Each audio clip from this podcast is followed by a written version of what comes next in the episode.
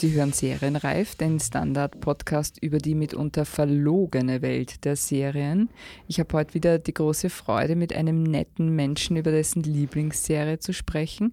Mir gegenüber steht Martin Pieper. Er ist Chefredakteur von FM4, dem Sender, der Teil der österreichischen Jugendkultur ist. Hoffentlich. Herzlich willkommen, Martin Pieper. Danke für die Einladung. Ich bin Doris Prisching, muss ich noch dazu sagen. Martin Pieper ist bekennender Serien-Junkie, darf ich das so sagen? Ja, wobei Junkie weniger als noch vor ähm, ein paar Jahren wahrscheinlich, aber ich schaue viel Serien, okay. klar. Also bestens geeignet, um hier zu sein. Sprechen wir mal zunächst über deine Seriengewohnheiten. Wann schaust du, wie und wo? Äh, zu Hause an erst, in erster Linie äh, und tatsächlich am Fernseher über die Playstation. Also ich streame zum Beispiel über Playstation und ähm, ja, äh, das, so schaue ich die Serien. Ich schaue eigentlich, ich überlege gerade wahrscheinlich äh, fünf von sieben Tagen die Woche irgendeine Serie im Laufe des Abends, sage ich jetzt einmal. Eine ganze Nein, Serie? Nein, nicht eine ganze Serie. Eine, eine oder zwei oder drei oder vier Folgen einer oder mehrere Serien auch gleichzeitig. Also da hätte ich, jetzt ehrfürchtig gestaunt. Äh, na, das geht sagen. sich auch bei mir nicht aus. Aber ich versuche sozusagen äh, immer so größere, möchte ich sagen, deepere Serienbrocken gleichzeitig zu schauen mit zum Hinten raus, um, um, ins Bett zu gehen, was kurzes, lustiges. Ah, okay. Das ist so ein bisschen mein Serienschau-Ding. Das Konsumverhalten eines Serien-Junkies. Wie schön. Eine deiner Lieblingsserien, über die wir heute sprechen wollen, ist Succession. Erklär doch bitte mal, was das ist. Also Succession ist eine Serie die von HBO äh, produziert wird und die erzählt die Geschichte eines Medienmoguls und seiner Nachkommenschaft. Es ist eigentlich eine große Familiengeschichte, die da erzählt wird, die lose basiert auf Rupert Murdoch und seinem, seiner Familie und seinem Medienimperium ähm, die geschrieben worden ist von einem britischen Serienautor namens Jesse Armstrong, der auch schon in Großbritannien so Politikserien gemacht hat für die BBC, die ich jetzt alle nachschauen muss. Im Zuge der Recherche bin ich drauf gekommen. Jesse Armstrong, hat, so Entschuldigung, äh, Jesse Armstrong hat äh, Folgen für Black Mirror zum Beispiel geschrieben. Stimmt, ja? genau, das hat er gemacht. Ähm, ein Teil des Teams von den Writern von Succession hat auch gearbeitet für die Serie Veep, die ich auch sehr empfehlen kann. Diese Serie über die äh, Vizepräsidentin mit Julia Louis-Dreyfus, eine Comedy-Serie, die extrem gut ist und sehr zynisches Polit-Ding darstellt. Und irgendwie passt das ganz gut zusammen. Britische äh, Politik, äh, die Comedy von Veep und das zusammen mit ein bisschen Tolstoischer oder fast schon so, so tragödienhafter Familiengeschichte ergibt mhm. ein bisschen Succession, mhm. so in der Kur Kürzestform erzählt. Okay. Und da gibt es jetzt sozusagen äh, drei, oder ein, die, die, die Familie, das sind die Hauptpersonen. Da haben wir äh, zum einen den alten äh, wie soll man sagen, ja, Medienpatriarchen, so wie man sich äh, das vorstellt, nämlich den Roy Logan, mhm. der äh, am Beginn eine, wie soll man sagen, ja, eine zentrale Rolle, er spielt eigentlich die ganze Zeit eine zentrale Rolle, aber es wirkt mal so, als würde, wir dürfen hier spoilern auch, ja, also ich sage jetzt Achtung Spoiler, wer nichts wissen will, der soll jetzt ausschalten und dann wieder sehr gerne später kommen, aber äh, wir wollen hier auch über die Inhalte sprechen. Also das heißt, am Beginn äh, äh, hat äh, Roy Logan mal einen äh, Schlag, wie man so schön sagt. Ja, also man weiß gar nicht so genau, Herzinfarkt, Schlaganfall, der ist über 80 äh, ich glaube, es ist sogar im Rahmen einer Geburtstagsparty oder so, da feiert der, der, die Familie Geburtstag schon ganz absurd. Mit einem Helikopter fliegt diese Familie, weil es eine superreiche Medien-Mogul-Familie, um die es da geht, äh, fliegen mit einem Helikopter zum Baseballspiel irgendwo raus aus New York aufs Land. Und äh, dort kriegt dieser alte Herr eben dann seinen Schlaganfall und da gruppieren sich dann schon die Kinder und seine Kinder, die um die Nachfolge buhlen, um die Succession eben, darum heißt auch die Serie ja. so. Und da gibt es den einen Sohn, der eigentlich der logische oder der sich selbst als logischen Nachfolger sieht, das ist äh, Candle. Mhm. Und dann halt auch der Bruder, der eigentlich ein bisschen eine schrägere oder eine abseitigere Figur Roman, ist. Roman Roy, dargestellt ja. von Kieran Culkin übrigens, einer der wenigen bekannten Gesichter in dieser Serie. Äh, ja, der ist so ein Filou, würde ich sagen, oder mhm. so ein Hallodri, sehr zynisch, aber auch ein bisschen unfähig, sein Leben in den Griff zu kriegen. So, ja. Dann gibt es noch eine Tochter, die Shuvan heißt, oder Shiv, wie sie genannt wird von der Familie. Die ist so ein bisschen die, ähm, auch als einzige Tochter, die nicht so ganz ins patriarchale System passt vielleicht, die auch ein bisschen unangepasster ist, glaubt man zumindest am Anfang, ähm, die so eine kleine Karriere hat als politische Beraterin und auch politisch glaubt man zumindest am Anfang so auf einer anderen Seite steht als ihr Vater, der mit seinem Medienimperium definitiv auf der rechten Seite des Spektrums zu tun ist. Also der hat einen Fernsehsender, der ein bisschen so wie Fox News ist. Also es, ist, es wird nichts ganz real gespiegelt, aber vieles wird angelehnt an die Medienrealitäten. Mhm. Jetzt ist mir ein bisschen so eine, eine Familien-Soap eigentlich fast ein bisschen. Was gefällt dir daran so gut? Ist es das Soapige oder, oder warum, warum taugt dir das so? Äh, es ist äh, wahnsinnig gut geschrieben. Also die Dialoge zwischen diesen Familienmitgliedern sind einfach so irre gute, auch teilweise lustig, teilweise sehr traurige äh, Dialoge. Es sagt sehr viel tatsächlich über die Medienszene aus, einem, mit so einem ganz unverblümten Blick auf die Hintergründe von Medien. Äh, es hat eben diesen Familien-Soap-Charakter auch, aber es wird mit einer ziemlichen, mh, hm, wie soll ich sagen, mit einem eigentlich sehr bitteren, eiskalten Blick auf diese Familie äh, gesehen. Die kommt nicht sehr sympathisch rüber, sehr dysfunktional. Das wird auch im Laufe der zwei Staffeln, die es da gibt von Succession, immer ärger eigentlich. Äh, und es kriegt dann auch sowas mit der Zeit. Äh, vor allem finde ich so, dass die, das Finale der ersten Staffel zum Beispiel, also die letzten paar Folgen, das läuft so zu auf so eine Katastrophe, die dann eher so was Shakespeareansches hat. Also so, es ist ja sehr König King Lear steckt da auch ganz viel drinnen, so bildungsbürgerliche Vorbilder vielleicht. Aber so äh, dieses ähm, der kranke Patriarch, der kurz vorm Sterben ist äh, und wie sich alle rundherum in Intrigen zusammenfinden, das ist wahnsinnig äh, spannend und auch auch auf eine gewisse Art sehr traurig. Also es hat auch was Trauriges und einfach eine Wucht. Also das ist ein sehr wuchtiges Drama, das hier eigentlich abläuft. Hast du ein bisschen da die Hintergründe recherchiert, ob das sozusagen wirklich Ähnlichkeiten sind mit der Familie äh, Rupert Murdochs? Also die zwei Söhne auf jeden Fall, die, to ja. die Tochter auch. Also das ist ja alles real vorhanden. Aber man kann sich ja kaum vorstellen, dass es dort wirklich auch so zugeht wie in der Serie. Ich kann es mir eigentlich ganz gut vorstellen. Vielleicht ist es auch nur sozusagen meine Hilfe. Naivität oder unsere aller Naivität. Wahrscheinlich, weil wir waren alle noch nie in Helikoptern, nehme ich an, mit äh, Medienmogulen ja. äh, auf einem globalen Level. Also ja, auch auf vor allem wir werden nicht. es wahrscheinlich auch nicht sein. Ja, also insofern ist man natürlich immer nur Zaungast. Ähm, ich hab, es gibt natürlich wahnsinnig viele mittlerweile so äh, Webseiten, Podcasts sogar, die sich tatsächlich damit auseinandersetzen, welche Pressekonferenz in dieser Serie, welche Pressekonferenz im amerikanischen Mediensystem oder ähm, darstellen soll. Es, der Autor der, also von der Serie, Jesse Armstrong, der hat tatsächlich an einem Filmprojekt über Rupert Murdoch gearbeitet, das bis jetzt noch nicht realisiert worden ist. Insofern ist es ein bisschen naheliegend, dass es da tatsächlich viele äh, Parallelitäten gibt und dass sie vielleicht einfach auch aus rechtlichen Gründen, kann ich mir gut vorstellen, äh, nicht den Namen Rupert Murdoch draufschreiben, weil geht natürlich gar nicht, die würden wahrscheinlich in Grund und Boden geklagt werden. Ähm, aber es gibt sehr, sehr viele Parallelen und wenn man dann sich da anschaut im Netz, was da gefunden wird an Parallelen, das ist schon erschreckend. Aber es bleibt trotzdem ein Kompositum von, mm. von verschiedenen Familien. Es gibt, da, es gibt so lustig eine konkurrenzierende Familie in der zweiten Staffel. Da geht es dann um so einen Merger eigentlich. Und die steht politisch gesehen auf der eher, sagen wir mal, so liberaleren Seite.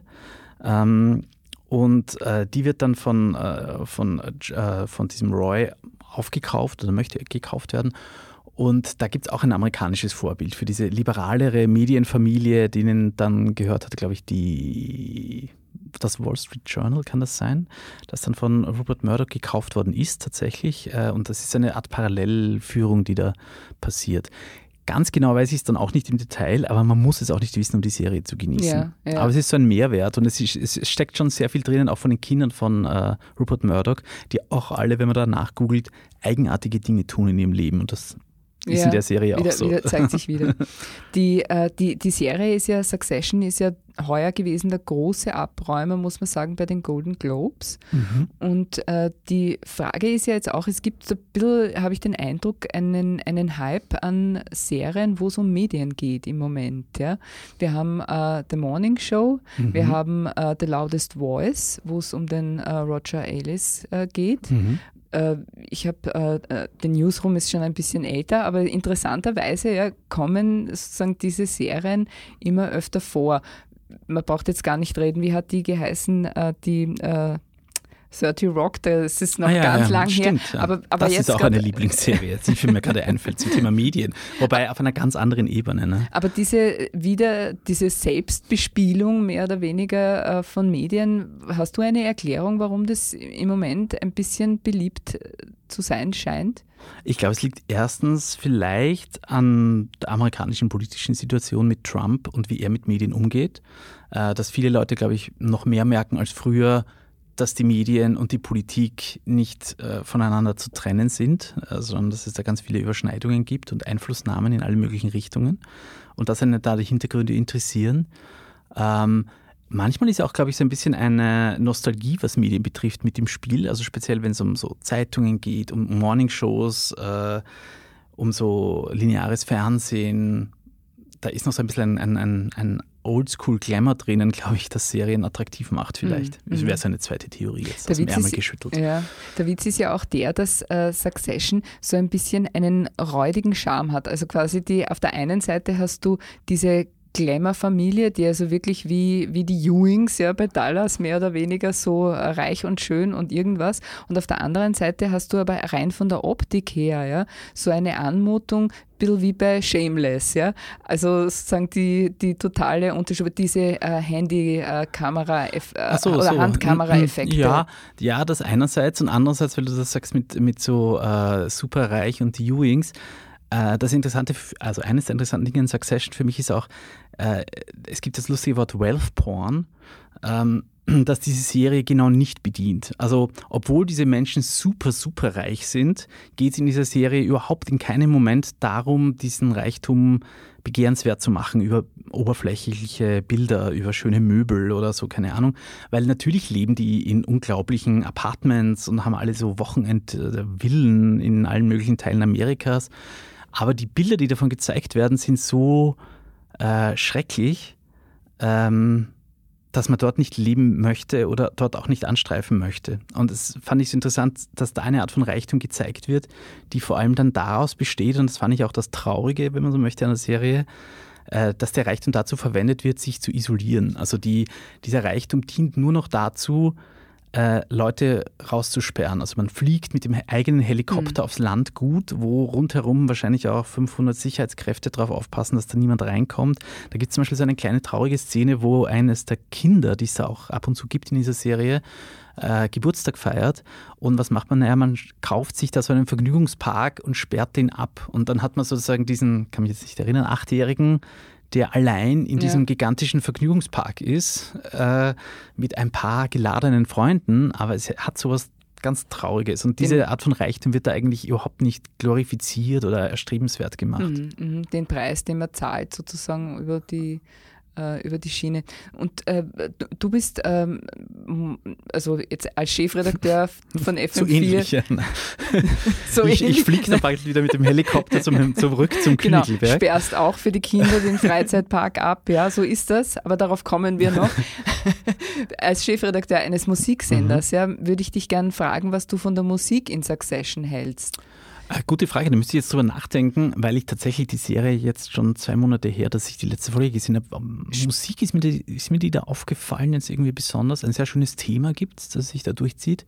Ansonsten hat die Serie mit Musik wenig zu tun, muss mhm, ich sagen. Spielt nicht so eine Na, Rolle. Es gibt eine gute Szene, das ist eine meiner allerliebsten Szenen, wo einer der Söhne zum Geburtstag von diesem alten Herrn äh, einen Rap aufführt. Das so einen Geburtstagsrap. Mhm, das ist äh, unglaublich peinlich. Also alle sind so extrem peinlich berührt. Aber das hat aus vielen Gründen so viele Ebenen dann schon, mhm. warum das so ist, wie es ist. Aber das ist die gute Musikszene eigentlich in Succession, finde ich. Gibt es auch Schwächen in der Serie? Fallen mir keine ein. Nein, ich weiß nicht. Ähm, es gibt Leute, die kommen nicht rein. Also ich versuche mit dieser Serie, die finde ich in Österreich leider nicht so bekannt ist, wie sie sein sollte, äh, selbst unter Serienleuten, äh, auch immer gerne andere zu agitieren und nicht jeder kippt so drauf rein. Also es ist auch eine Serie, die man mögen muss, wenn man Serien mag, wo niemand vorkommt, den man sympathisch findet oder mit dem man sich identifizieren kann. Es, gibt wirklich in dieser Serie keine einzige Person, die sozusagen einen guten Charakter hat. Also es, äh, es gibt auch nicht den einen Superbösewicht, wobei man könnte über den alten Mann reden, aber äh, eigentlich sind alle Characters sind sehr, sehr flawed, mindestens würde ich jetzt mal sagen. Ja. Also haben eine, eine bösartige Seite, eine habgierige Seite. Und das muss man auch aushalten auf eine gewisse Art und Weise. Also das, das Raffinierte ist ja, weil du sagst, äh, der, der Alte könnte noch am ehesten sozusagen als Bösewicht, aber das hat man, die Möglichkeit hat man herausgenommen mit dem Schlaganfall, ja? weil er da mehr oder weniger als äh, verletzlich äh, sozusagen mhm. einmal eingeführt wird. Und dann äh, schlägt er aber noch mal auf seine Art und Weise zu, aber dann kann er, dann ist er als Bösewicht eigentlich fortan nicht mehr so geeignet, wie man, wie er das, wenn er quasi nur alt und böse wäre. Ja, ja, ja. Wobei Art, er ne? ist schon richtig böse. Also im Laufe der Serie wird er dann doch nochmal zum richtigen Abbild des Grauens, an dem sich auch alle abarbeiten, die rund um ihn leben müssen, sozusagen. Ja, ja. Gibt es eine Figur, die du gern wärst in der Serie?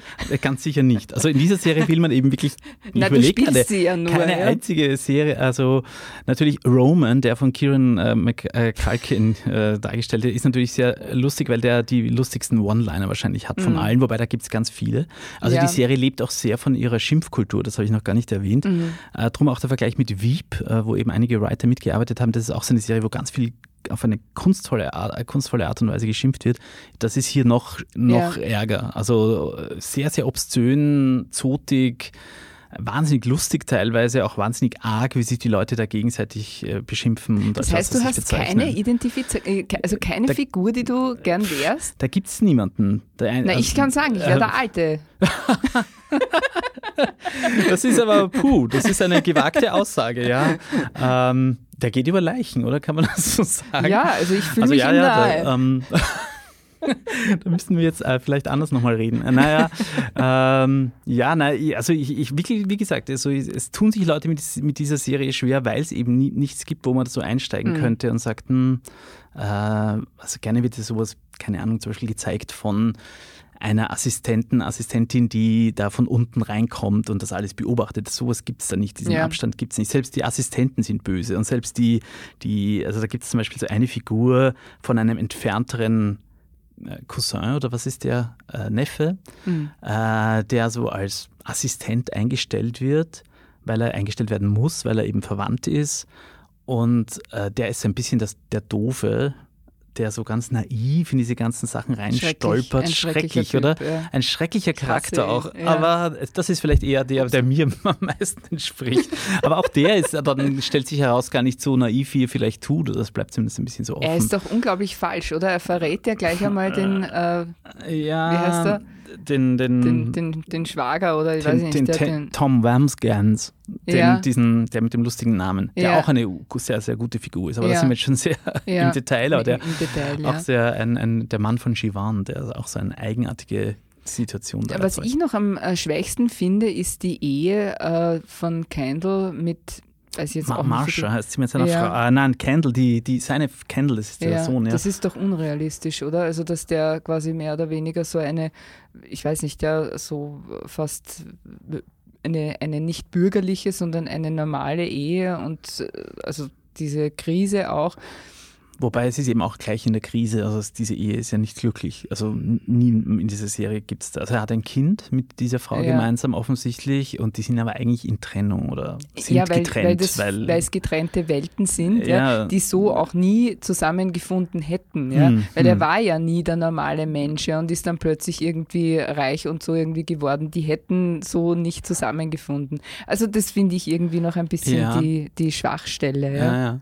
Ja, ja. Also Leute, die näher dran sind an dieser Art von Reichtum oder auch an dieser Art von, es geht ja nicht nur um Reichtum, sondern auch um Macht. Also ja. tatsächlich, äh, der kann auch also den amerikanischen Präsidenten anrufen und ihm irgendwas sagen. Also so eine Art von Macht, von dem reden wir da. Ähm, die werden wahrscheinlich trotzdem auch feststellen, dass das alles so nicht stimmt. Mhm. Es ist zumindest sehr schlüssig. Also in sich ist diese Welt, finde ich, extrem stimmig gezeichnet. Ja, und darum fällt es einem ja. das so schwer, da jetzt so rauszufinden, was, was komisch ist an dieser Serie. Ja, ich möchte jetzt keine verfängliche Frage stellen, aber als Angestellter eines mächtigen Mediens Medienunternehmens gibt es vielleicht ja. Parallelen ja, Gute Frage. Ich, ich, kann die Frage auch gleich zurückgeben, ne? weil äh, nein, also lustigerweise glaube ich ist der Standard eher mit dem zu vergleichen als der ORF. Klingt jetzt lustig, also aber auch nicht lustig. Nein, dadurch, dass wir ein öffentlich-rechtliches Unternehmen sind, ist das Geld verdienen mhm. äh, und das Geld machen ja bei uns keine zentrale äh, Sache, die wir tun tun oder die die Geschäftsführung tun muss. äh, also insofern verschiebt sich ja schon mal komplett der, der Fokus, weil ja. da geht es ja schon auch wirklich um Milliarden von Euro. Also es gibt ja dort nicht nur Medien in diesem Unternehmen, sondern auch eine Kreuzfahrtsgesellschaft und Vergnügungsparks. Und ähm, also das ist so das, das Konglomerat, das diese Firma hat. Mhm. Und aus diesem Portfolio, da geht es auch um diese Ecken geht es auch immer wieder. Also auch zum Beispiel im Kreuzfahrtsbusiness äh, von Waystar Royco, so heißt diese Firma, die über allem drüber steht, geht auch einiges drunter und drüber, wie man dann rausfindet. Und ähm, also da, es ist ein, da geht es nicht nur um Medien. Mhm. Insofern ist es sowohl Standard als auch ORF, okay. glaube ich, da nicht so ganz vergleichbar. vergleichbar. Abgesehen davon, dass es dort wirklich um globale Dimensionen geht und nicht nur um Österreich. Ja, ja, verstehe. Äh, jetzt bist du äh, Chefredakteur von FM4 für die Wortbeiträge. Kannst du mal ein bisschen erklären, warum, was du, was macht ein Chefredakteur bei FM4? äh, naja, das, was er wahrscheinlich überall macht. also so, nein, äh, bei uns gibt es auch das Wort vom Wortchef, äh, das im Radio gerne genommen wird um es vom Musikchef abzugrenzen. Also es gibt einen Musikchef, der dafür zuständig ist, die Platten zu bestimmen, so mehr oder weniger die auf FM4 laufen. Und es gibt den Wortchef, der bestimmt, wenn man so will, das Wort, das gesagt wird. Und das ist einmal die simple Trennung in diese zwei Einheiten beim Radio. Und äh, ich bin eben fürs Wort zuständig. Das heißt eigentlich für Beiträge, also, auch für die Nachrichten, auch für Moderation letztendlich und äh, solche Sachen. Und werden die weniger, die Wortbeiträge? Nein, also die sind, und ich mache das auch schon eine Zeit lang jetzt, äh, nicht weniger geworden in der Zeit, in der ich dort gearbeitet habe, ähm, nämlich immer schon. Äh, insofern kann ich das so nicht sagen. Nein. Und FM4 hat heute den 25. Geburtstag gefeiert. Mhm. Wie geht's euch? Ich bin mittlerweile ausgeschlafen, man hört es an meiner Stimme vielleicht noch nicht ganz. Nein, wir hatten tatsächlich mit dem Höhepunkt unseres FM4 Geburtstagsfests in der Otterklinger Brauerei da haben wir unsere Geburtstagsfeierlichkeiten auch wieder ein bisschen abgeschlossen, ähm, weil ich Mediengeburtstage immer so, sage ich jetzt mal, halb interessant finde äh, und auch glaube, dass die Hörer und Hörerinnen von FM4 das so halb interessant finden. Aber es hat einige schöne Sendungen gegeben und schöne Aktionen zum 25-Jahr-Jubiläum. Ansonsten, dadurch, dass wir ja auch ein tägliches 24-7-Ding machen, man, hat man gar nicht so viel Zeit, lange zurückzublicken, weil es gibt ja dauernd was zu tun. Also insofern. Ja, aber ihr sendet äh, seit äh, Jänner, oder? Mhm, äh, vom Königelberg? Ja. Seit November. Also Ende November war der erste Sendetag vom neuen Studio am Königelberg. Und ähm, also jetzt sind wir da, Dezember, Jänner, ja, so zweieinhalb Monate ungefähr. Und muss sagen, wir haben uns, glaube ich, schneller eingelebt, als wir uns das gedacht haben in der neuen Arbeitsstätte, weil letztendlich ist ein Büro ein Büro und wo das dann steht, ist auch ein bisschen egal und es ist eine Redaktion. Wir haben dort alle technischen und äh, räumlichen Möglichkeiten bekommen, Gott sei Dank, die wir vorher auch hatten und noch mehr. Das heißt, eigentlich bin ich ganz zufrieden, wie es gerade ist. Also Haben sich alle eingewohnt äh, sozusagen, weil es hatte schon Diskussionen gegeben. Ja, es waren nicht alle ganz zufrieden, dass sie jetzt sozusagen von dem schönen äh, Stadtbüro in die Peripherie, ins Grüne ja, müssen. Es, es, das Grüne Weg, hat ja auch was Schönes, natürlich nein. Ähm, ich kann natürlich nicht für jeden Einzelnen in der Redaktion sprechen. Prinzipiell kommen alle und es arbeiten alle gut, so wie sie vorher gut gearbeitet haben. Also ich glaube, das hat sich ja auch ein bisschen beruhigt im Sinne von Unzufriedenheiten und wie bei jedem Umzug Umzug und Großraumbüros, man kennt das, es ist nicht kein FM4-Problem, gibt es immer Dinge, mhm. die äh, mhm. Leute ärgern, die von Architekten und Planern vielleicht nicht bedacht worden sind und die jetzt im Nachhinein dann nochmal geändert werden und wir sind da ein bisschen auch im Tun. Wo man anpassen äh, Wo man noch ein bisschen Kleinigkeiten anpassen muss. Aber es, muss, es sind tatsächlich Kleinigkeiten. Dass der Königelberg nicht im ersten Bezirk liegt, äh, wusste man, da kann man jetzt tatsächlich nicht viel tun und ähm, ich habe dann manchmal auch so den Eindruck, ähm, man fragt jetzt, also wir hatten, wir haben zum Beispiel, da gibt es einen kleinen Supermarkt äh, am Königelberg, mhm.